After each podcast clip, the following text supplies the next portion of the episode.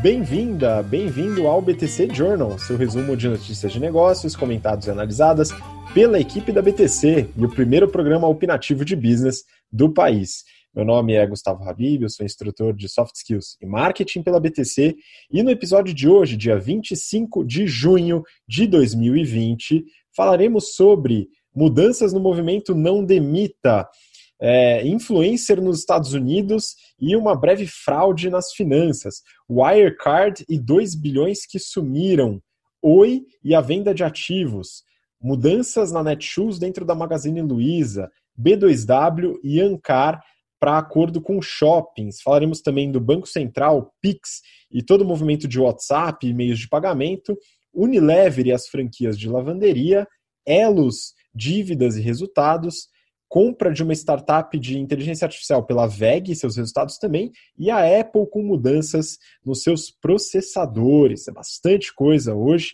Né? Aproveito aí já para começar pedindo para você seguir nosso Instagram, instabtcompany, bastante conteúdo por lá. E apresentando aqui o pessoal, estamos essa semana com nossa querida convidada Mayara Rocon, instrutora de estratégia e marketing pela BTC. E aí, Má, tudo bem? Oi, gente. Oi, Habib. Oi, Renato. Tudo bem? Prazer estar aqui com vocês. Muito obrigado. Prazer é nosso. E também, para variar um pouco, né? Estou aqui com a companhia de Renato Aracaki, instrutor de finanças corporativas, valuation e estratégia. Fala, Renato. Tudo bem? Fala, Gustavo. Fala, Mayara. E aí, pessoal, tudo bem? Espero que todo mundo esteja passando uma semana excelente. Bastante notícia hoje. Estamos nos encaminhando para o final do General Business Program, então a gente vai iniciar as duas últimas disciplinas, Problem Solving e Business Modeling, onde a gente vai fazer uma recapitulação de basicamente tudo que a gente viu durante o curso.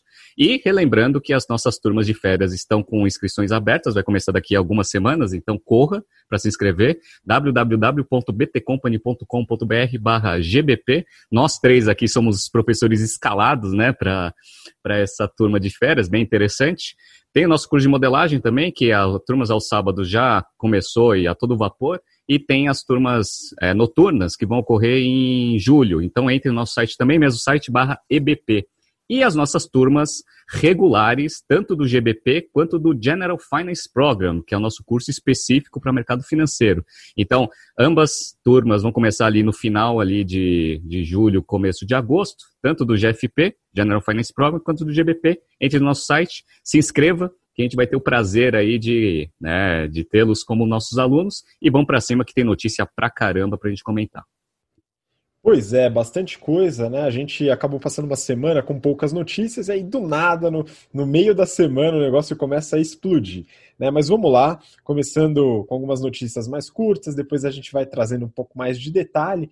Né? Vamos começar com uma notícia que eu peguei da Exame. E o título é o seguinte: Após dois meses, empresas do hashtag não demita revêem demissões e oferecem mentoria enquanto companhias começam a estudar desligamentos de funcionários, o movimento quer apoiar empreendedores na nova fase da economia. Renato, queria puxar esse assunto contigo, porque a gente já falou desse movimento, né, e comentamos aqui, conforme provavelmente adiantamos, e é o que deve acontecer, né, muitas das empresas que entraram no movimento Não Demita, de fato, fizeram de tudo né, durante o tempo, é, colocando aquelas boas práticas de gestão de crise que a gente comentou há um bom tempo, quando começou a quarentena. Né, mas chega um momento em que isso é, não se torna mais sustentável, né, e a gente está passando por esse momento. Como é que você vê essa mudança aí? Bom, rapidamente, aquilo que a gente já tinha é, previsto há uns dois meses e meio atrás, que é o seguinte: o movimento é excelente. Eu acho que a postura dessas empresas foi muito boa. Por quê? Porque você não usa né, a parte de demissão logo como primeira ferramenta, você tenta ver todas as opções possíveis que você tem até né, chegar no final. A gente comentou que se a crise se estendesse por muito tempo, inevitavelmente elas deveriam entrar em, né, em demissão até para diminuir a, o nível de, de despesa. E foi o que aconteceu. Mas é aquele negócio que a gente falou. Todas as empresas desse movimento fizeram absolutamente de tudo para né, evitar esse, essa, essa última ferramenta aí na parte de, de, de, corte de despesa. Mas ocorreu, né? Muito melhor, né, e eu acho que todo mundo né, vê essas empresas com uma agregação de valor muito maior do que umas empresas aí que eu vi hoje né, na, numa notícia que teve uma universidade que demitiu os professores por pop-up. Olha que desgraça, né? Então, assim, a gente vê a diferença de postura entre essas empresas do Não Demita e algumas outras empresas aí, né, que fazem essas práticas de uma forma muito mal, né? Acho que deveriam ter cursos de gestão aí para é, fazer a gestão de crise. Pois é, concordo, né? É importante essa gestão de crise. E aí, só um lembrete aí do movimento Não Demita, né? Um dos criadores do movimento foi o Daniel Castanho, que é o presidente do conselho da Anima Educação, sócio do Maurício Escobar. Né? Então, um grande abraço para os dois, né? Fizeram uma boa gestão de crise dentro da Anima Educação. E a gente fez uma, um bate-papo com o Maurício é, aqui no canal da BTC, tá no podcast, aqui no BTCcast e também no YouTube. Dá uma olhada que a gente fala sobre o futuro das universidades e da educação executiva. O conteúdo tá bem bacana. E, né, falando agora sobre uma notícia que fala, começando a nossa sessão é, é, curiosidades financeiras aqui no, no BTC Journal, pessoal. Essa notícia eu peguei da Forbes. Eu queria muito os comentários da Mayara, né, até entender um pouco melhor. O título é Inside Kylie Jenner's Web of Lies and Why She's No Longer a Billionaire, ou dentro da rede de mentiras de Kylie Jenner, né, e por que ela não é mais uma bilionária. Eu queria começar aqui é, perguntando para a Mayara o seguinte: quem é essa pessoa? Será que eu vivo numa caverna? Porque eu não faço a menor ideia. Má, por favor, ilustra aí pra gente o que está acontecendo aqui. Então, a Kylie é uma das Kardashians, né? Então já fica um pouco mais claro aqui pra gente saber quem é ela. Ela é uma super celeb americana, talvez a maior digital influencer dos Estados Unidos, dado que é, dos 20 posts mais curtidos do Instagram, cinco são delas, é, são dela é, da Kylie, né? E só para a gente ter uma noção, a gente ouve muito da Selena Gomes, que é uma das é, celebs, né, digital influencers mais bem pagas é, do mundo, né? É, desses 20 posts mais curtidos, quatro são da Selena Gomes. Então ela tem os posts mais curtidos aí da história do Instagram, então ela é super, super pop. Né? O que a notícia está comentando aqui é que para ela poder uh, aparecer como uma bilionária para o mundo né, e poder ganhar mais ibope aí, ela estava é, falando que ela tinha resultados diferentes na empresa dela, né? Então, lá em março do ano passado, a Forbes foi falar com ela e uh, ela mostrou que a empresa dela vendia 340 milhões em, é, né, vendia muito mais que ela realmente fazia em, em receita, né? E a Forbes colocou ela como uma bilionária. Só que aí a Coty foi lá, comprou o negócio dela numa negociação que começou no passado e concluiu agora em janeiro. E é, com os resultados que a Coty abriu, deu para ver que ela não vendia tudo aquilo que ela falava, né? Então, é, até o, o, resultado que a Coty colocou aqui é, mostrava que ela deve ter vendido 125 milhões em 2018. Aí você fala, poxa, mas como assim ela declarou que vendeu 307 milhões de dólares em 16 e 330 milhões em 17? Tipo, de repente, de 17 para 18, a empresa dela é, diminuiu para um terço do que ela realmente vendia, né? Então, isso não realmente funcionava. E olha só que coisa triste, assim. Agora a gente está na época aí de é, né, declarar imposto de renda, e normalmente aquele dia de declarar imposto de renda é que você fica meio puto, né, de ter que dar dinheiro para o governo. E para ela sustentar essa fraude, ela estava pagando mais imposto de renda do que ela precisava, para dizer que ela tinha mais receita, né? Então, assim, se já é triste pagar imposto de renda, imagina pagar mais, né? E outra coisa também que a Coti declarou é que a margem EBITDA da empresa seria mais ou menos 25%. Só que ela declarava que o lucro líquido dela era 44%. Então, aí provavelmente também tá, tem coisa errada, né? Então, além dela declarar a receita errada, ela declarava a margem errada. Mas aí eu queria perguntar aí, Renato, o que, que você acha dessa fraude? Você já viu outras fraudes assim por aí? Olha, para pessoa física, e principalmente na época que estamos, nessa semana decisiva aí do imposto de renda, já vi bastante. Não para cima, geralmente é para baixo, é o que você falou, né? Geralmente a gente, né, o pessoal, né, o que a gente ouve aí de mercado, é que o pessoal dá aquela marretada no imposto de renda para pagar menos, né? Não para pagar mais, né? Ela paga mais só para sustentar o valor. Mas é aquele negócio, só voltando né, esse assunto para a parte de finanças corporativas valuation, que é uma disciplina que eu ministro. Que é basicamente o seguinte: você só sabe o valor de um ativo quando você tem uma transação, né? A junção entre oferta e demanda. Por isso que o pessoal fala que empresas de capital aberto geralmente é, é o jeito mais fácil aí para você conseguir saber o real valor de um ativo. Então, enquanto ela era uma empresa de capital fechado, ela declarava lá e colocava no imposto de renda o que ela achava que valia o negócio, né? Apesar que teve algumas fraudezinhas, né? E aí, depois que ela fez a operação com a Coty, o Coty empresa de capital aberto, ela abriu os números e aí se percebe que o negócio não era tão bom assim. Mas assim, acho que a coisa mais engraçada, primeiro que eu não conhecia essa mulher também, né? Mas assim, olha como ela ficou triste, né? É, ela passou de 1,2 bi de dólares ali de patrimônio para 900 milhões de dólares. Então agora ela é uma coitada que não é uma bilionária, né? Então assim, é, a gente só abordou esse assunto porque foi uma solicitação do pessoal ali do, da, da, das redes sociais que a gente respeita bastante, mas feito aí, né, a nossa cobertura, vamos falar de uma fraude um pouco mais sofisticada aí, que tem um impacto um pouco maior no mercado. Pois é, agora a gente segue para uma de verdade, um negócio que realmente faz diferença. Né? Essa daqui, ela ficou famosa essa semana e a empresa muita gente conhece. Né? Eu peguei essa reportagem do Wall Street Journal e o título é Wirecard says missing 2 billion dollars probably doesn't exist. Ou seja, é, eles dizem na Wirecard que os 2 bilhões de dólares que estão sumidos depois de uma auditoria provavelmente não existem.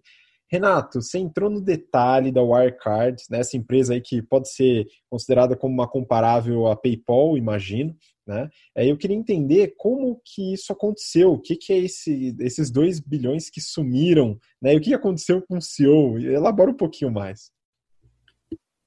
Bora. Esse, esse caso é muito legal, inclusive a gente já vai dar até aquela atualizada ali nas nossas aulas de, de, de contabilidade, quando a gente fala de fraude, essa daí já vai entrar na turma de férias, né? Porque é, é um negócio muito interessante. Bom, é uma empresa alemã, né? Só para contar um pouco da história, tinha uma empresa chamada Infogene, que ela começou a entrar em concordata lá na Alemanha, estava quase indo para o saco em mais ou menos 2002.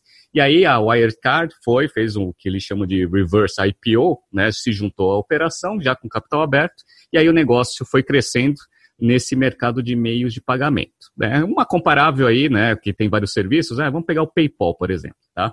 E era um negócio que estava crescendo bastante, né? Então, um monte de gente investindo, um monte de venture capital, um monte de empresas de tecnologia, né, sendo bem conhecida nesse mercado aí de meios de pagamento. O que aconteceu? Em, é, no, no, no começo do ano passado, houve uma uma reportagem do Financial Times que eles entrevistaram um ex-executivo dessa empresa falando que talvez houvesse aí uma pequena fraude aí nos números, uma inflada. E aí, meu, puta, rolo, etc, né? Sempre quando sai no jornal, sempre tem esse problema. E aí, o que a empresa fez? De né, proativamente, né, para mostrar, para dar confiança para o mercado, falou: olha, estamos contratando a KPMG para dar uma olhada aí, né, nos números, né, para ser a segunda auditoria para ver os números para provar que não tem nenhum problema, sendo que a principal era a Ernst Young. O que, que aconteceu? Né? Aconteceu que as duas acharam problemas, né? As duas, tanto a Ernest Young quanto a KPMG. E aí o problema não é tão pequeno, não. O problema é assim, ó, ó você não conseguiu provar pra gente que você tinha 2 bi no caixa né? 2 bi, é muita coisa. E aí o que aconteceu? Aí foi, não, isso é um erro, pegaram lá alguns documentos aí com um banco né, de outro país, aí outro país falou que o documento não foi ele que emitiu, um rolo desgraçado. E aí o que aconteceu? O CEO, ele pediu demissão, porque estava né, ruim o negócio, o board, ele identificou que não existe esses 2 bilhões mesmo, Tá? E aí ele foi preso essa semana né, por fraude, olha que interessante. E os números, eles divulgaram os números até o terceiro trimestre do ano passado. Os números eram excelentes. Então, a receita crescendo, quase 2 bi de euros nos primeiros nove meses né, do ano passado, né, com um crescimento de 37% em relação ao mesmo período de 2018. Free cash flow que eles mostram assim, absurdamente alto. EBITDA lá em 550 milhões de euros, um crescimento de quase 40%, ou seja, olhando para os financials, o negócio era fantástico, era tão fantástico que a pessoa tinha dúvida. Por exemplo, vamos pegar aqui um comparável, né? Vou pegar o PayPal aqui como comparável. Margem bruta dos caras girava em torno de quase 50%. Do PayPal, que é uma puta empresa gigantesca no mercado, 40%. Aí você fala assim, pô, PayPal 40, os caras são quase 10 pontos percentuais acima. Aí você pega a margem EBITDA. Margem EBITDA do PayPal, 19,5%. E dos caras? Cara, 29%. 10 pontos percentuais a mais. Assim, pô, esse negócio é realmente muito bom. Aí, com esses números, ele convenceu um monte de gente a colocar dinheiro nesse negócio. E aí, teve essa fraude. Aí eu quis entender, né? Vamos pegar em contabilidade. Se você tem menos 2 bi no caixa, né, ou seja, menos 2 bi em ativo, Ou você tem menos 2 bi no passivo, ou você tem menos 2 bi no patrimônio líquido. Passivo não, não faz sentido você deixar de ter um passivo. Então é no patrimônio líquido. Eu falei, deixa eu ver quanto que 2 bi significa né, dentro do, do balanço dos caras. Né? Aí eu peguei aqui, total de equity de, deles. 2 bi 300. 2 bi 300, eles vão ter que fazer uma baixa de 2 bi. O que significa, galera? Significa que eles têm uns retainer earners aqui de mais ou menos uns 2, 2 bi de dólares. Essa empresa, se for comprovado esse negócio, que está minimamente já direcionado, ela nunca deu lucro. Nunca. Nunca na história do negócio. Então ela vem reportando lucros acumulados e ela nunca teve esse lucro acumulado que ela reporta aqui. Olha que interessante, tá? E aí, né, só para a gente fechar com a, a parte mais engraçada da notícia, né? Fui ver quem que eram pessoas ou fundos que investem nesse negócio. Assim, a tecnologia, né, tem bastante fundo conhecido. Aí, qual foi o meu, meu espanto, ou a falta de espanto em ver que o SoftBank ano passado meteu um bi né, de dólares desses caras apostando que esse negócio de fraude não existia. Então, ó, mais um caso aí do pro Masayoshi né, justificar lá para os acionistas do SoftBank que fora WeWork, Uber e um monte de coisa que ele errou, mais uma que ele errou. Mas uma notícia boa é que durante essa semana eles conseguiram vender a participação no T-Mobile, né? A, a, SoftBank levantou 20 bi de euros, então, é 20 bi de dólares. Então, com 20 bi de dólares, eles conseguem minimamente deixar os ânimos dos cotistas um pouco melhor, porque vai ter que fazer mais uma baixa aí boa de um bi por causa desse wildcard. É, essa baixa talvez não estivesse tão planejada assim, né? Então a gente vai acompanhar o que, que vai acontecer, mas é realmente uma fraude interessante para a gente trabalhar em aula, né? A gente sempre pode trabalhar esse tipo de problema em aula, ajuda bastante o pessoal a entender artifícios contábeis, né? Isso daqui, infelizmente, é comum. Né? Agora, seguindo aí, não necessariamente falando de fraude, né, mas empresas que fizeram muita coisa errada, né, tem uma notícia que eu peguei aqui, essa daqui já vindo para o Brasil, né, do valor econômico. Com venda de ativos, Oi prevê obter 22,8 bi de reais. Só telefonia móvel deve render 15 bilhões de reais. Aqui, vou continuar contigo, Renato, falando rapidinho né, sobre a Oi. A gente já falou sobre a Oi, já avaliou todo aquele esquema, aquela dificuldade que ela passou no passado tal, enfim. E agora ela está com essa é, provisão de venda de ativos, né? E aí, como é que você vê isso? Realmente é ativo para vender, para vender, para pagar a despesa corrente? Pois é, vamos lá. Isso daí também foi uma solicitação das nossas redes sociais para falar um pouco sobre o plano, né, que a Oi divulgou semana passada, de reestruturação, ou seja, a nova fase do plano, porque já está em recuperação judicial já faz uns dois anos. A princípio, eles dividiram a empresa em vários segmentos para conseguir fazer a venda e conseguir levantar um pouco de dinheiro para cumprir com suas obrigações. Então, eles vão dividir lá, né, telefonia móvel, que já é uma coisa que já em mercado já está sendo discutido. Aparentemente, eles vão tentar vender esse negócio lá no quarto trimestre deste ano por mais ou menos uns 15 bi. Já tem gente interessada. É, tem a parte de infraestrutura, que eles vão vender uma participação, porque eles querem né, receber os dividendos desse negócio lá para frente. As torres também, né, um monte de torre de transmissão. E a parte de centro de dados. Tudo isso eles vão querer vender para conseguir levantar uma grana. Tudo isso dá mais ou menos ali uns 20. O pessoal falou que pode ser até 28, mas no real, ali no relatório, está dando mais ou menos uns 24. Tá? 24 bi. Isso daí é legal porque até mostra um pouco da, da, das fórmulas que a gente ensina lá em Finanças Corporativas Valuation. Porque é o seguinte, ó, eles vão vender, vão conseguir levantar aí 24 bi de reais vendendo tudo isso. Perfeito. A dívida total dos caras, só para vocês terem uma ideia, dívida líquida. A dívida bruta está 24, mas dívida líquida dá 18. Então você pega lá 18, né? 24 menos 18 dá mais ou menos uns 6, 6 bi. Né? 6 bi é exatamente o market cap da, da Oi tá? 6 e alguma coisinha. Então, só para mostrar para vocês que as fórmulas que a gente ensina em sala de aula funcionam, tá? Então, assim, esse que é o ponto. Uma coisa que me deixou muito intrigado foi que né, eles divulgaram esse plano. Inclusive, entrem no site lá da Oi, que tá o plano bem direitinho. A Ernst Young fez um plano bem legal falando que lá na, em 2021 o negócio já vai dar EBITDA positivo, etc. Aquele negócio de plano, né, que, que, que é difícil você concretizar. Mas aí teve os resultados. Cara, no primeiro trimestre, a Oi ela teve um prejuízo gigantesco de mais ou menos uns 6 bi. Aí teve lá, prejuízo, 6,2 bi contra um lucro de 600 milhões no primeiro trimestre do ano passado. Quis entender de onde que veio esse, esse prejuízo. Aí veio lá de resultado financeiro. Aí, meu amiguinho, aí eu falo, né? Uma empresa só entra em recuperação judicial não é por causa de Covid, não é por causa de né, erro, estratégia. Principalmente a que trabalha num oligopólio, né? Eu falo que é, é para você num oligopólio, né? Está em recuperação judicial que você é ruim pra caramba, né? Aí boa parte dessa, desses 6 bi, né? Veio 15 bi mais ou menos de despesa, foi de exposição à moeda estrangeira, dólar, né? Ou seja, dívida em dólar. Meu, Aí eu falei assim, bom, vamos lá. Eu, eu, eu, já analisei aqui a Suzana, eu sou contra pegar dívida em dólar. Aí eu olhei lá o negócio, eles não fizeram swap. Beleza, né? Então, aí falei assim, vamos assumir a dívida em dólar sem fazer swap, né? Sem fazer proteção. Beleza. Aí, cara, eu fui dar uma olhada para saber se é uma boa prática, eventualmente, do, do setor de telecom, pegar dívida em dólar, porque eu não vejo justificativo e já expressei isso aqui no BTC Journal. Aí eu fui lá na Vivo, que é a empresa mais bem estruturada aí de tecnologia, de, de telecom aqui do Brasil. Quanto que ela tem de dívida em dólar? Rosca, zero, não tem dívida. Ou seja, meu, a Oi é um conjunto de más decisões, tanto na parte estratégica, na parte de corrupção, que a gente já contou a história toda, quanto na parte de gestão financeira. Não, não é à toa que esse negócio está nessa situação. O pessoal do mercado financeiro gosta desse negócio para ficar especulando. Particularmente, eu não gosto de, de é, investir numa empresa que está nessa situação. Mas, né, foi uma solicitação aí das nossas redes sociais, análise pronta entre no site da Oi e veja um plano de reestruturação da Ernst Young, que é um plano muito bacana, que mostra como que a empresa vai se reerguer depois da venda de todos esses ativos.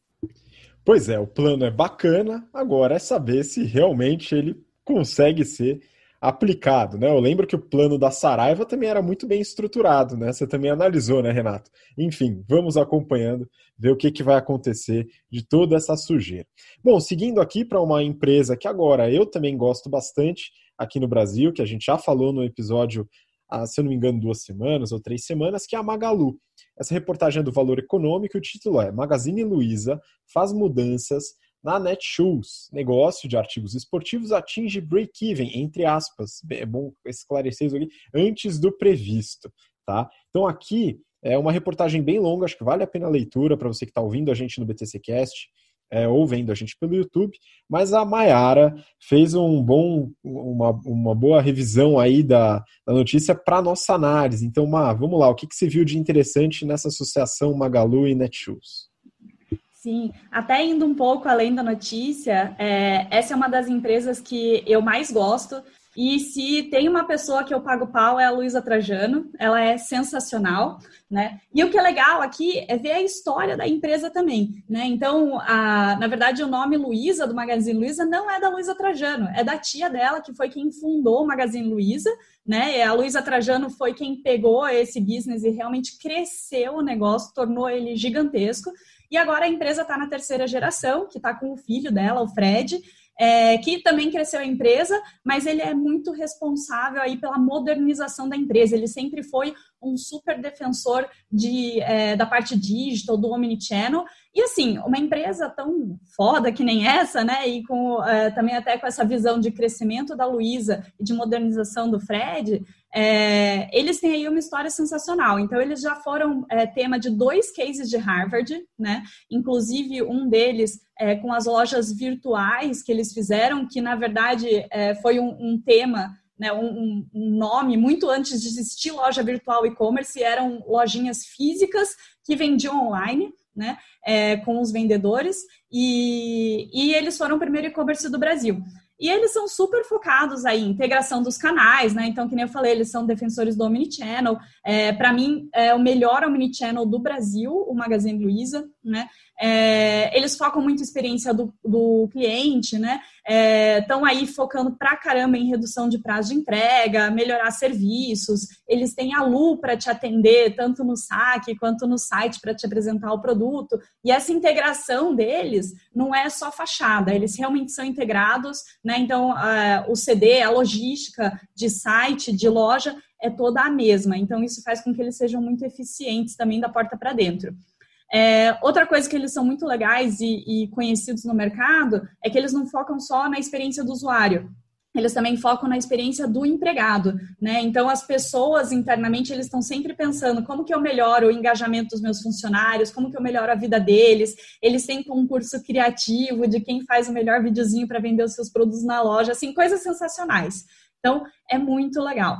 E eles têm também o Luiza Labs, que conta com 400 pessoas é, que são focadas em como que eu melhoro meu e-commerce, como que eu melhoro meu aplicativo, como que eu faço melhores indicações de produtos, enfim, como que eu uso dados para trazer é, experiência melhor para o meu consumidor, né?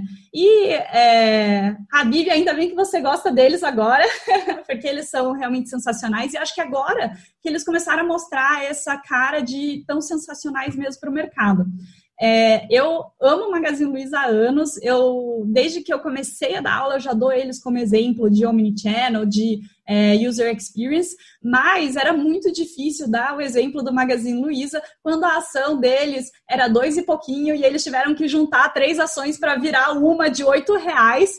E, e assim, doía no coração, porque eu falava para todo mundo: compra Magazine Luiza, que essa empresa é muito boa e eles vão explodir. Realmente, essa ação aí de três virar oito reais, depois passou de 200 reais, aí eles quebraram para também o valor não ficar tão grande, né? Mas então, agora é, é a queridinha do mercado, depois de ter passado como o exemplo do mercado de ações ruins, né? Mas, mas bem, agora indo para a notícia, né? Então, eles compraram lá o Netshoes em 2019 e pagaram 440 milhões pela empresa. Foi até uma coisa que na época eu falei, poxa, que chato, né? Porque a Magazine Luiza é tão foda, tá comprando uma empresa aí que nunca deu lucro, tá toda alavancada, não é eficiente e tal. Mas eles chegaram, é, renegociaram dívida, pagaram alguns fornecedores é, que estavam precisando ali para dar uma desalavancada na empresa. É, eles começaram a juntar as estruturas, ainda não está totalmente integrado, mas é uma das fases que eles estão querendo fazer de integração, né? E eles estão melhorando pra caramba a empresa. Para a gente ter uma noção, a Netshoes vendeu em 2019 2,6 bi de reais. Então é uma empresa muito grande, né?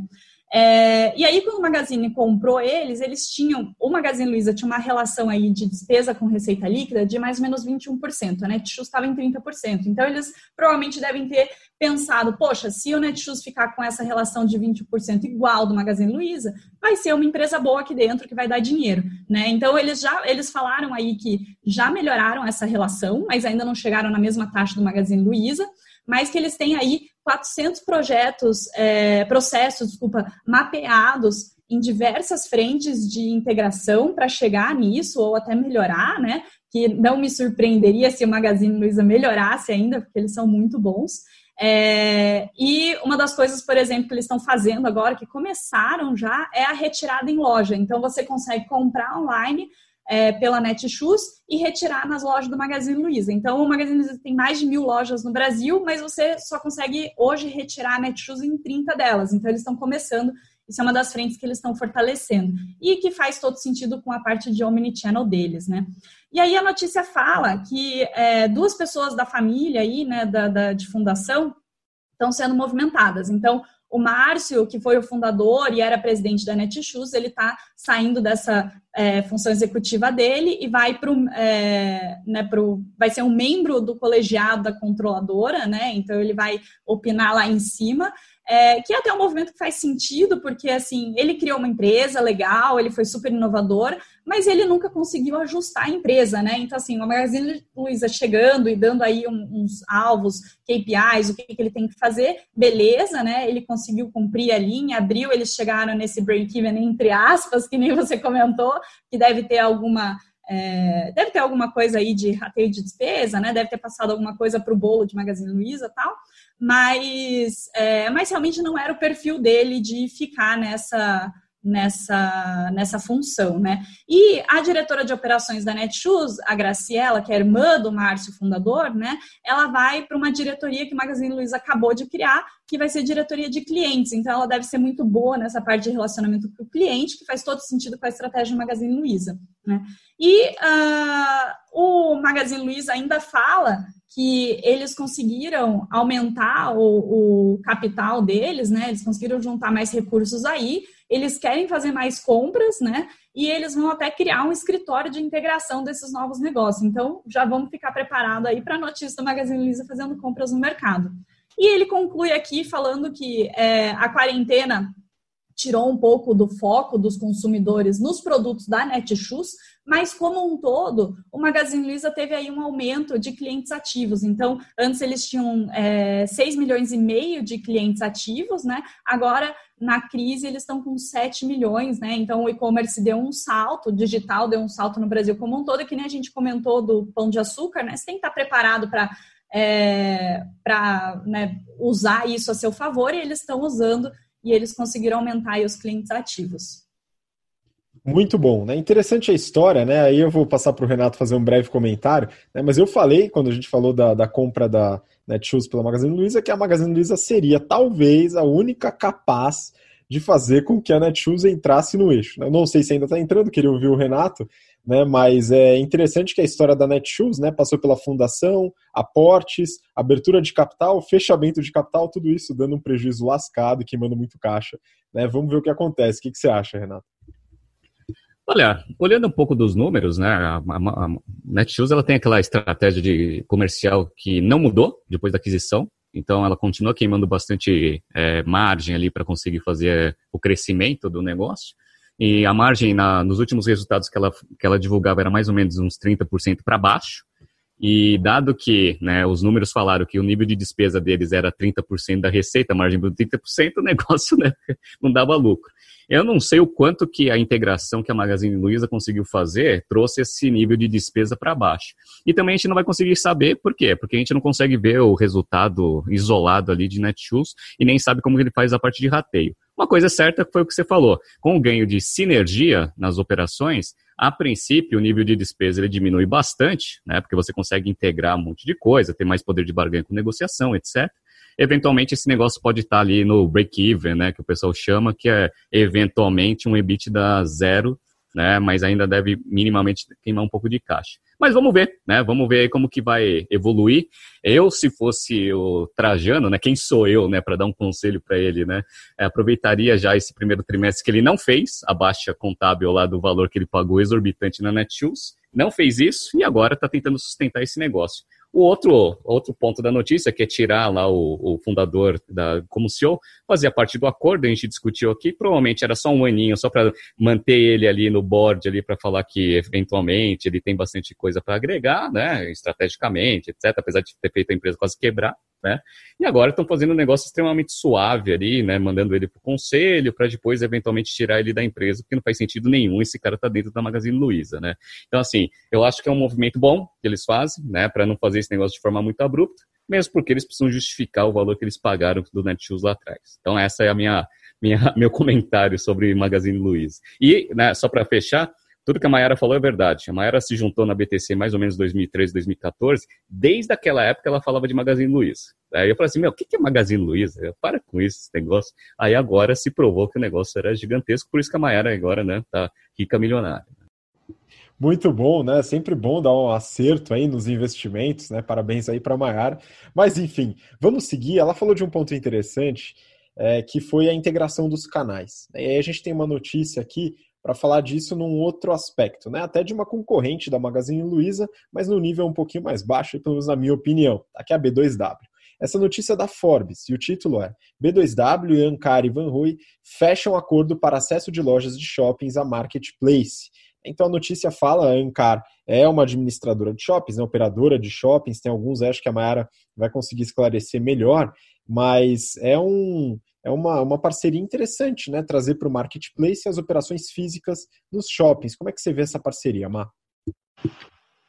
Exato. Para quem não conhece a Ancar pelo nome, ela é dona de 24 shoppings no Brasil, entre eles o Eldorado, Interlagos em São Paulo, ou os Rios Designs lá do Rio, né? É, e ela resolveu fazer essa parceria com a B2W para poder integrar uh, ah, 11 desses 24 shoppings, né, que somariam aí 1.900 lojas no total, para os produtos serem vendidos na plataforma da B2W, né, no marketplace. E aí, quando a gente fala integrar, não é algo tão simples, né? Porque você tem que integrar a parte contábil, tem que entregar, integrar as entregas, né? Como isso vai acontecer. Quando você vende um produto, tem que diminuir esse produto no estoque para não contar em outro lugar, né? Então, assim, não é tão complicado, Mas, poxa, faz três meses que a gente está em quarentena, né? E isso demorou para acontecer. Então, poderiam ter feito isso antes, né? O que a Ancar deve estar tá pensando é, enquanto a, o shopping está fechado aqui, ou com um movimento muito baixo nos que já começaram a abrir, é, eu não estou conseguindo cobrar o aluguel 100% dos meus clientes, né? Então, você falando que você integra no marketplace e o cara vende um pouquinho ali, você consegue cobrar de alguma forma um aluguel dele. Que é chato porque é óbvio que ele não está vendendo o potencial inteiro dele, né? Mas bem, e aí, é, essa integração faz com que você possa, por exemplo, comprar o produto no, na B2W e passar no drive-thru ou realmente na loja do shopping e pegar lá, ou então você, e aí você usa o estoque da loja mesmo, né? Pega na hora, ou você pode usar o estoque de outras lojas não tão próximas ou do seu centro de distribuição e entregar na casa do consumidor. Boa, é realmente, acho que é um ponto que você falou, né? Talvez um pouco demorado aí para implementar essa integração, mas é uma boa ideia para ter essa distribuição, né? Essa distribuição mais massiva de estoques, principalmente numa situação como a gente está hoje. Muito bom. Bom, vamos seguir para a próxima. A próxima notícia, mudando um pouquinho de assunto, mas voltando ao que a gente falou na semana passada. Né? A gente falou sobre o WhatsApp, o pagamento de WhatsApp na semana passada, mas a alegria durou muito pouco. Né? É, aqui a notícia é da Infomoney, né, e o título é BC, Banco Central, determina que Visa e Mastercard suspendam o uso do WhatsApp para pagamentos. O descumprimento da determinação do BC sujeitará ao pagamento de multa e apuração de responsabilidade em processo administrativo sancionador. E não tem notícia aqui, mas eu li agora há pouco, né, a gente está disso aqui sair é, para o pro programa, né, é, que o CAD também não aprovou a Cielo é, processando os pagamentos exclusivamente com o WhatsApp. Aqui eu queria que o Renato comentasse um pouco, porque tem vários aspectos. Além do WhatsApp, que agora tomou essa tungada, né, é, tem também a Cielo, né, e os meios de pagamento, como o PicPay, que teve a Carolina, se eu não me engano, uma aluna nossa, que pediu para a gente comentar um pouco sobre isso também. Mercado Pago que está nesse programa, e o próprio Banco Central desenvolvendo um meio de pagamento próprio, o Pix. Renato, como é que você conecta toda essa, essa bagunça aí no meio de pagamento? Pois é. Isso daí é uma coisa que a gente já tinha adiantado. O Facebook ele está com muita dificuldade em todos os setores, né, em todos os países. Primeiro, quando ele tentou fazer, ou está tentando fazer aquela moeda própria dele, a Libra, né? Os bancos centrais de todos os mundos não querem perder o controle sobre sua, sua moeda, então já vem dificultando bastante. E aqui no Brasil ainda tem um grau de complexidade um pouco maior, porque o mercado financeiro é extremamente concentrado. Então a parte de regulação, ela ainda sofre uma pressão muito forte dos grandes, que é Itaú, Bradesco, Santander, etc. Quando lançaram esse serviço semana passada que a gente falou, uma coisa que a gente colocou também na notícia era a ausência aí dos grandes bancos. E a gente falou que provavelmente é para não ter né, a entrada aí de uma empresa de tecnologia dentro do seu segmento. E aí eu falei, olha, aqui no Brasil isso é um pouco mais complicado, né? Porque o Banco Central também quer ter o controle de todas essas transações, criando lá a plataforma Pix dele. Eles já estavam perguntando lá para o Facebook se fazia sentido, não fazia sentido, etc. Enfim, o que aconteceu? Não deu nem uma semana, né?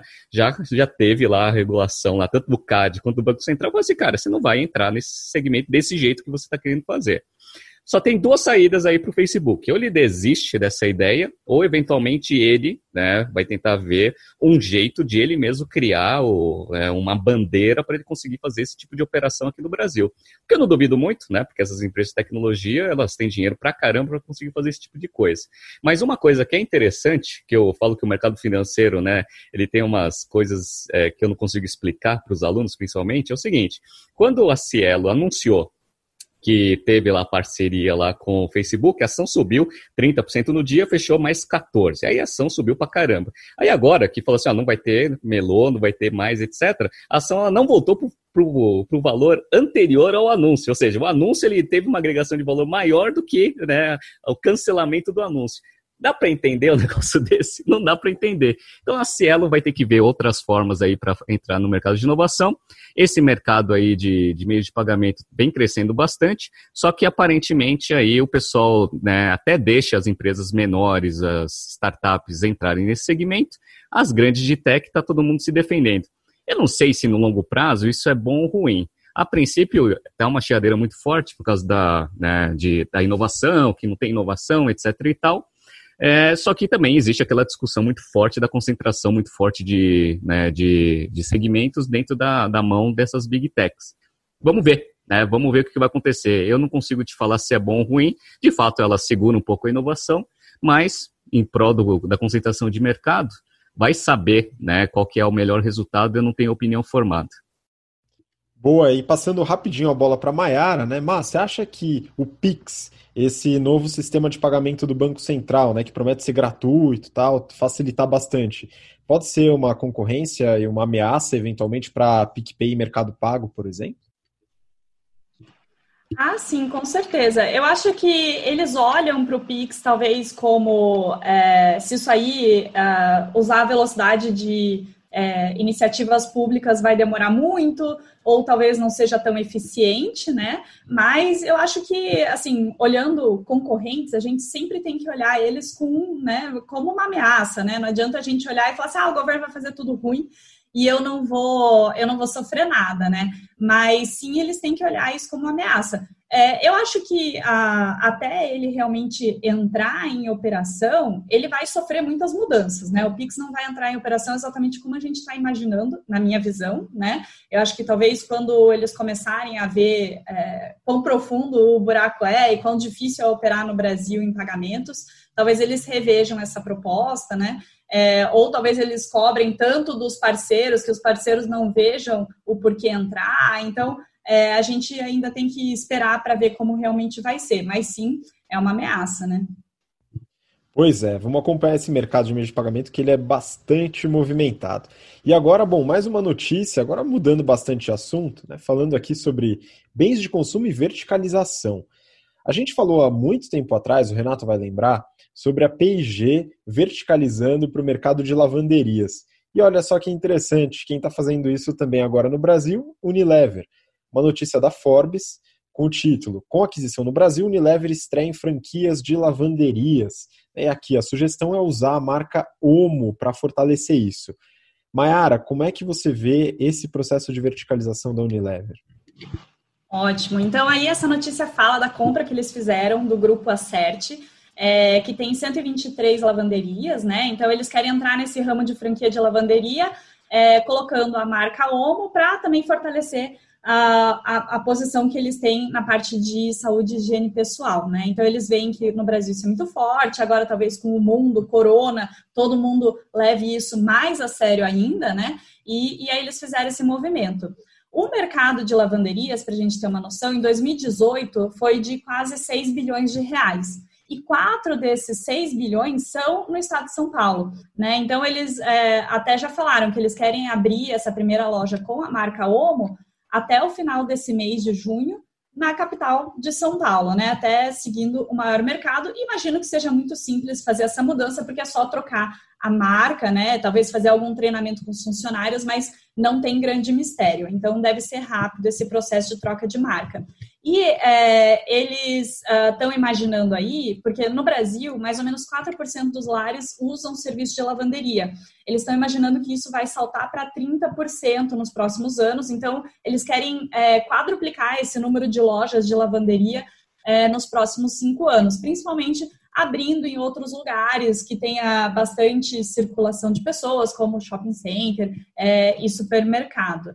Né? Não é a primeira vez aqui que a Unilever é, fala em entrar em lavanderia, né? Até assim, em 2016, a, a própria marca Omo, né? Eles usaram em São Paulo para lançar o serviço Omo Express, que era um serviço de assinatura que você colocava quantas camisas ou quantos quilos de roupa você ia usar e aí você pagava uma mensalidade. Não deu certo, mas foi já uma tentativa deles, né? Por que, que eles estão fazendo isso? Primeiro, eles querem fazer o mesmo passo que a, a Bombril fez, né? Que é também na parte de limpeza, mas é, Bombril era uma marca gigantesca que respondia só pelo produto de palha de aço, né? E a gente até comenta isso nas aulas de estratégia, né? Quando você tem que fazer uma mudança na empresa, mas por um motivo bom, que é a sua marca ficou muito forte, né? E você deveria aproveitar esse valor de marca dela. E aí a Bombril lançou um portfólio inteiro de, de produtos de limpeza, né? Então a Unilever ela quer aproveitar que a marca Omo é extremamente forte, não só aqui no Brasil, mas em vários outros países do mundo. Então, ela quer alavancar isso. é, talvez realmente exista aí um movimento de consolidação dentro de lavanderias, né? Aqui no Brasil, a maioria das lavanderias, né, desse mercado que eu comentei de lavanderias é mais caseiro, né? Pouca parte disso uma menor parte disso é de lavanderia industrial, né? Então, é, pode existir um movimento legal de consolidação, né? Um play legal, mas a Unilever deveria deixar isso como uma coisa à parte do negócio deles, né? Porque não é o que eles fazem no dia a dia, não é o que eles são bons em fazer, eles têm que ter uma coerência estratégica aqui também nas competências que eles têm internamente. Então, é, sim, legal eles fazerem isso, alavancarem a marca Omo, mas deveria ficar como um anexo da empresa, né? Para a Unilever não, é, não mudar muito o que eles fazem no dia a dia e também esse dia a dia não atrapalhar o, a produção da Unilever, né? E aí, outro comentário aqui é que uh, a Unilever está lançando isso primariamente no Brasil, né? Então eles estão fazendo um piloto de lavanderia, franquia de lavanderia no Brasil, para possivelmente depois exportar para o resto do mundo. E isso a Unilever é muito boa, né? Então a Unilever, eu brinco que eles são quadrados na medida certa. Então você, é, se você quiser lançar uma marca de sabão em pó é, acessível num país subdesenvolvido, a Unilever tem lá um caderninho, né, um playbook de como você deveria fazer isso. Então eles são super quadradinhos nisso, eles são extremamente by the book, mas eles fazem fazem isso muito bem. Então, eles conseguem alavancar muito esse negócio de, ah, vou fazer um piloto aqui, vou colocar tudo que eu aprendi, tudo que eu fiz errado deveria ter feito diferente, tudo que eu fiz certo deu muito certo, e aí depois eles fazem isso para o mundo inteiro. Então, se, se isso realmente der certo, a Unilever é uma puta de uma empresa para fazer essa, essa iniciativa. Muito bom, gostei que você falou aqui de dois temas nessa notícia. Um que é a verticalização, né, que é trabalhado nas aulas de vocês de estratégia, e o outro que a Mayara comentou, muito importante, que é core business, né? Então entender realmente qual que é a sua competência principal e muitas vezes tomar cuidado ao expandir muito a sua atuação, né? Isso pode acabar atrapalhando o seu, a, atividade do core business. Né? A Unilever vai, espero que tome cuidado nesse aspecto, mas é um movimento interessante né, relacionado aí à P&G também naquela época que a gente comentou. Muito bom. Bom, agora a gente vai mudar bastante do, de, de tema, né, falando sobre varejo de moda. Olha só, o Renato falou, trouxe aí o caso da Restock na, em algumas, alguns episódios anteriores, né? Então você que está ouvindo a gente ou assistindo, se você não acompanhou o caso da Restock, pediu recuperação extrajudicial, como está o resultado, volta lá. E aí agora a gente fala da Inbrands, dona da Elos. Né? Essa notícia aqui é da Exame e o título é Dona da Elos reorganiza dívidas e mostra a crise da moda. A Inbrand se prepara para renegociar suas dívidas. Né? Então aqui Renato, a dona da Elos, né, tem outras marcas também, parece que ela passou por maus bocados aí esses dias por causa de uma fake news, né? E eu queria, você deve ter dado uma olhada aí nos resultados, um pouquinho das características da, da Elos, compartilha aí com a gente. Vamos lá. A Embrace ela é muito parecida ali em termos de estratégia com a Restock. Então é uma empresa que tem várias marcas de moda, tentando ganhar sinergia ali em algumas operações, né, principalmente a parte administrativa, logística, etc, tentando manter a agregação de marca de cada um. Tem marca pra caramba. Tem a Elos, que é a mais conhecida, mas tem a Richards, que muita gente gosta também, VR, Second Floor, Salinas, tem a operação da, da Tome aqui no Brasil, enfim, é um agregado ali de um monte de marca. O que aconteceu? Saiu uma reportagem no, no estado, falando no estado de São Paulo, falando que eventualmente fontes falaram que o negócio estava se preparando para entrar em recuperação judicial ou extrajudicial. E aí, no mesmo dia, a Inbrands ela mandou um comunicado no site de relações com investidores dele, falando que era mentira, né? não existe nenhum movimento, nenhum estudo para entrar em recuperação. Só que a galera não entra no site de, né, da, da porque ela é capital fechado, mas ela é uma SA, então tem essas informações. E aí meu, começaram a divulgar essa informação a roda em vários canais, sempre citando a reportagem do Estado como base, né? E ninguém vai no site da empresa para saber se é verdade ou não.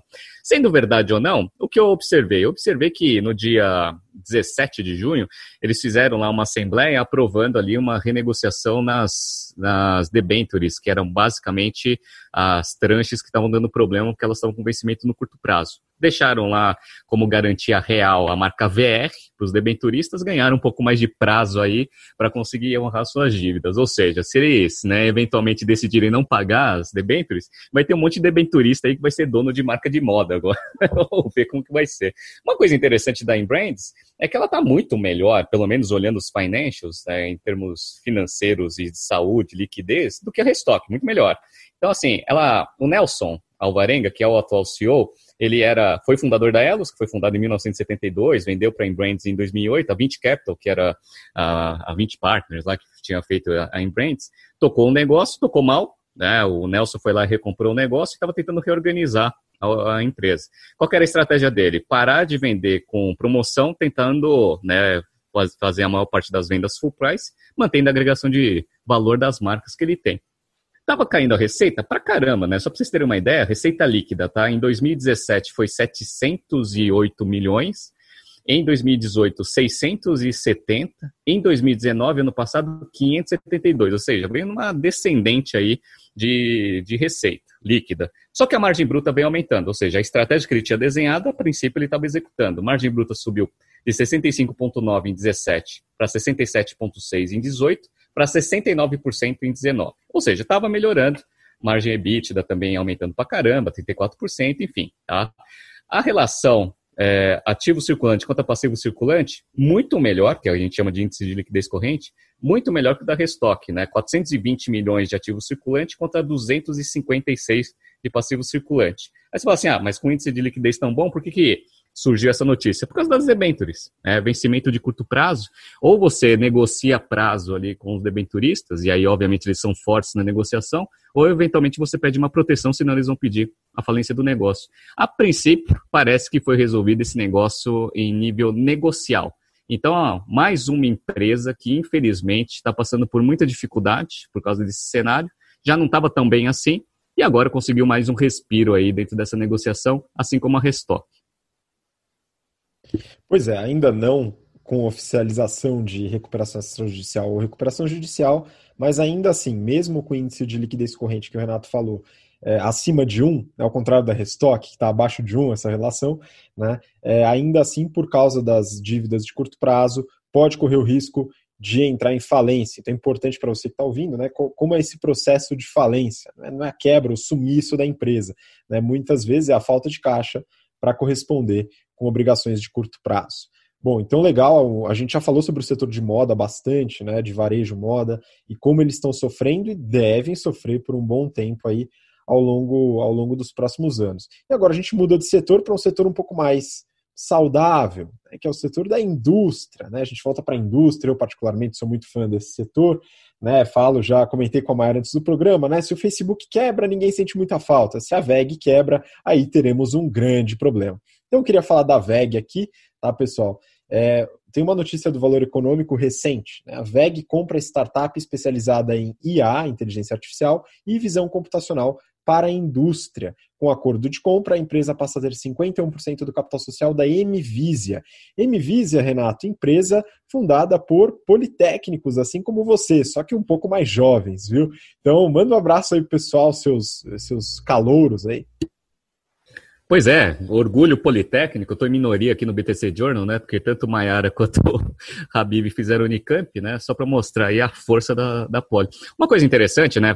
Salva a brincadeira, é que essa empresa ela foi incubada por muito tempo pelo CIETEC, que é um, um órgão ali de, de inovação dentro da universidade. Então é interessante ver né, que dentro desses, desses, dessas instituições de fomento à inovação é, saem grandes transações em grandes empresas, além, obviamente, né, de ser um orgulho aí da minha faculdade.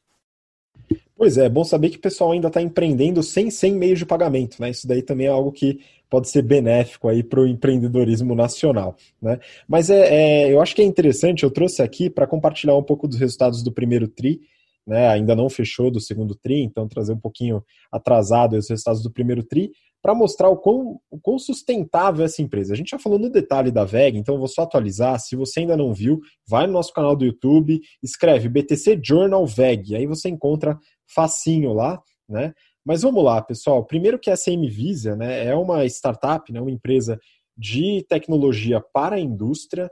né? Então, tecnologia embarcada, o principal produto deles é um, um tipo de câmera que monitora a, a, linha de produção e faz controle de qualidade, controle de produção, é, tem um dashboard para os gestores acompanharem eventuais problemas de linha, sugerem melhorias, né, através de uma plataforma de programação que o próprio, a própria empresa pode adequar. Então, uma tecnologia de inteligência artificial e visão computacional, como eles falam.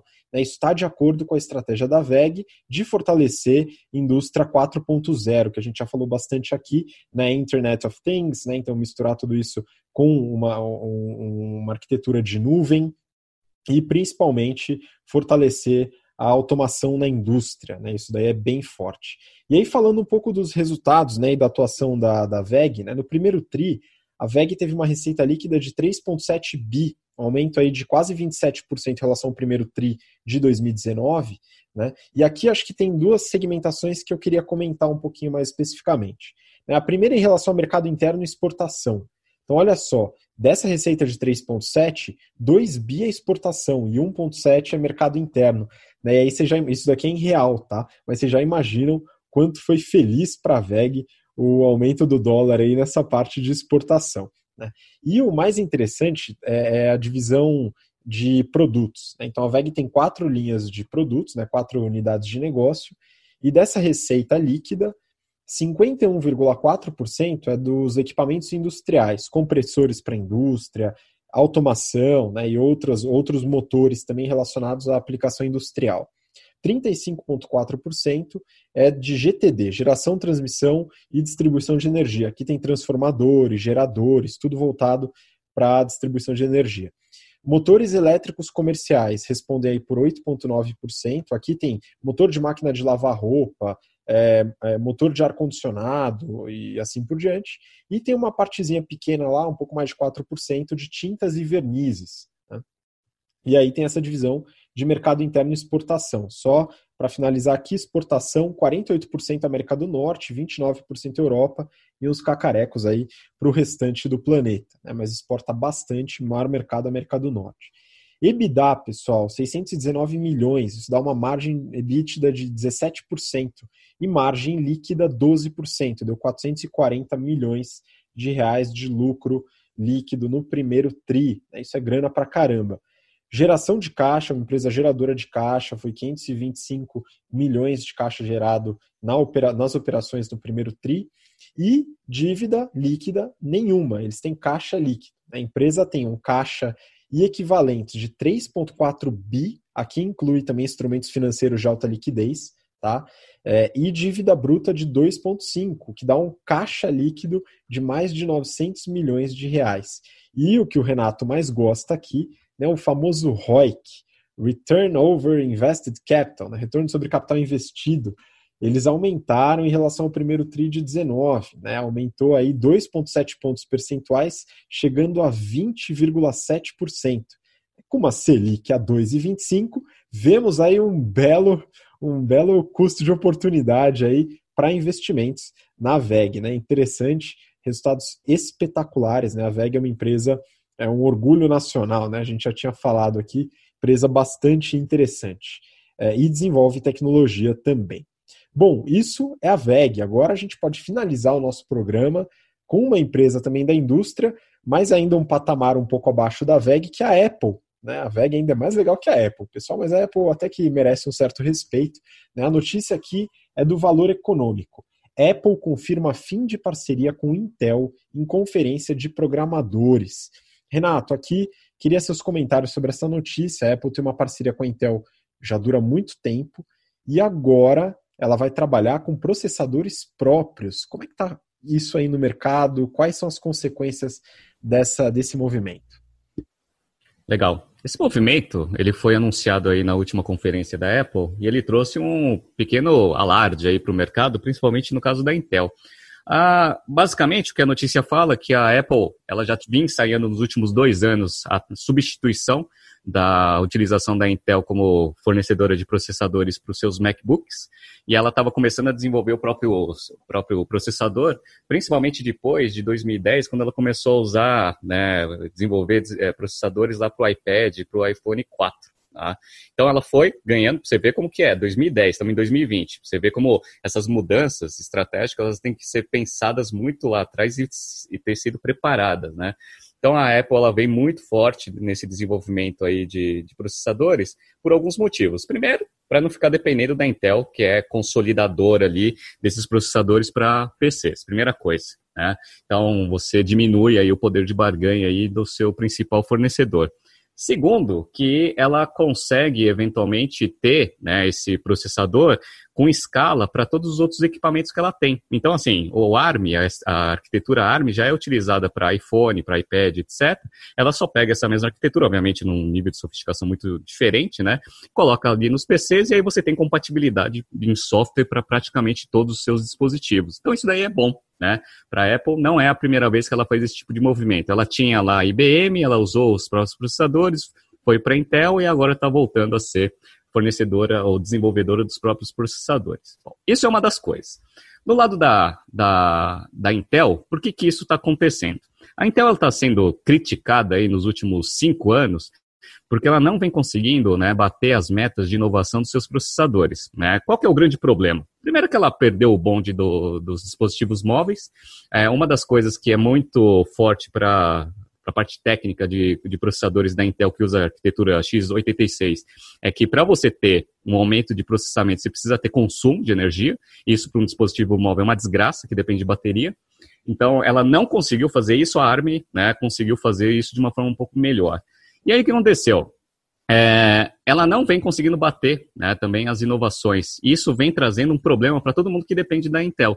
Então, não só a Apple está com dificuldade, que ela não, ela vê atrasos ali no pipeline de desenvolvimento da Intel, e aí isso segura, obviamente, o lançamento de algumas tecnologias que ela já minimamente já está preparada. E isso daí começou a poluir também Dell, Compaq, que são os outros né, clientes ali da Intel. Então, essa, esse descontentamento do mercado com a Intel já não é de hoje. E aí a Apple, obviamente, com aquele caixa absurdo, né, com aquela tecnologia, com aquele monte de recurso, ela decidiu fazer o próprio processador. Isso daí é um movimento que a gente já vem falando.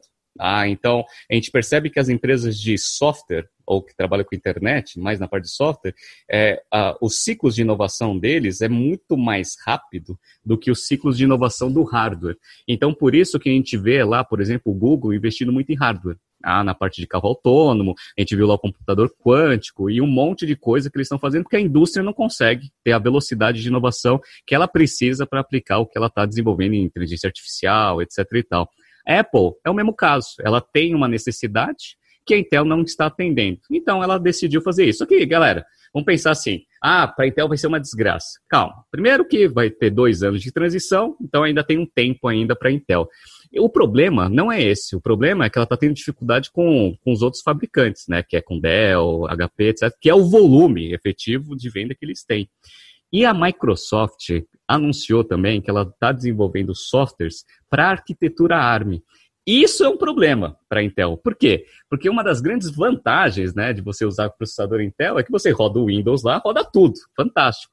E agora, se a Microsoft começar a desenvolver coisas para arquitetura ARM, aí a Intel começa a ter bastante problema. Então, né, é basicamente isso. É interessante porque é uma verticalização para trás. Basicamente, essa relação com a Intel sempre foi uma guerra fria. Né? Depois que a, que a Intel desenvolveu o projeto do Ultrabook para combater lá o MacBook Air, a, a, Apple já não tinha gostado muito desse movimento. Agora resolveu ir para trás e vamos ver se a Intel consegue agora se defender né, e como que vão ser os próximos passos do posicionamento da Intel sem a Apple, eventualmente no futuro também sem a Microsoft como um grande apoiador do seu crescimento. Veremos. Pois é, perderia dois grandes clientes, né? Mas vale a pena também a, a analisar a Intel. A gente já analisou aqui os resultados, a história da Intel. É uma empresa muito bem estruturada também, mas que passa por aí é, dúvidas estratégicas, né? até pela tecnologia, o desenvolvimento de tecnologia em hardware, que é o que o Renato comentou, cujo ciclo de inovação é bastante longo. Né? A gente tem que analisar isso com bastante cautela. Bom, pessoal, essa foi a última notícia do BTC Journal de hoje. Então, Mayara, manda seu recado, sua despedida para o pessoal. Obrigada aí, gente. Muito legal de hoje. É, queria mandar um abraço especial para Laura, para o Felipe e para Carolina, que respectivamente pediram para falar da Kylie, da Oi, de meio de pagamento, né? E mandar um abraço para a turma 70, que a princípio eu tinha concluído o meu curso com eles, mas semana que vem eu volto para dar problem solving. Então, até mais. Muito bom, o pessoal vai sofrer na sua mão com problem solving, mas acho que vai ser, vai ter recompensa. Renato, muito obrigado pela participação. Muito obrigado a todos. Também vou mandar um abraço especial para a Bárbara, que fez várias postagens ali na, na nossa, nas nossas redes sociais e deu uma bombada, né? né? E orgulho nosso aí também, já participou de live, etc. E para Camila, Camila, ela, ela me citou ali num post da, do LinkedIn que fez a meu nível de engajamento ali de é, acessos aí subir. Eu falei assim, caramba, o que aconteceu, né? Que todo mundo tá entrando no meu, no meu perfil aqui. Aí eu fui ver, era um post da Camila. Então, Camila também, sócia aqui, professora associada aqui da BTC. Muito obrigado aí pela, pela promoção aí. E vamos para cima. Semana que vem tem mais notícia, galera. Um abraço.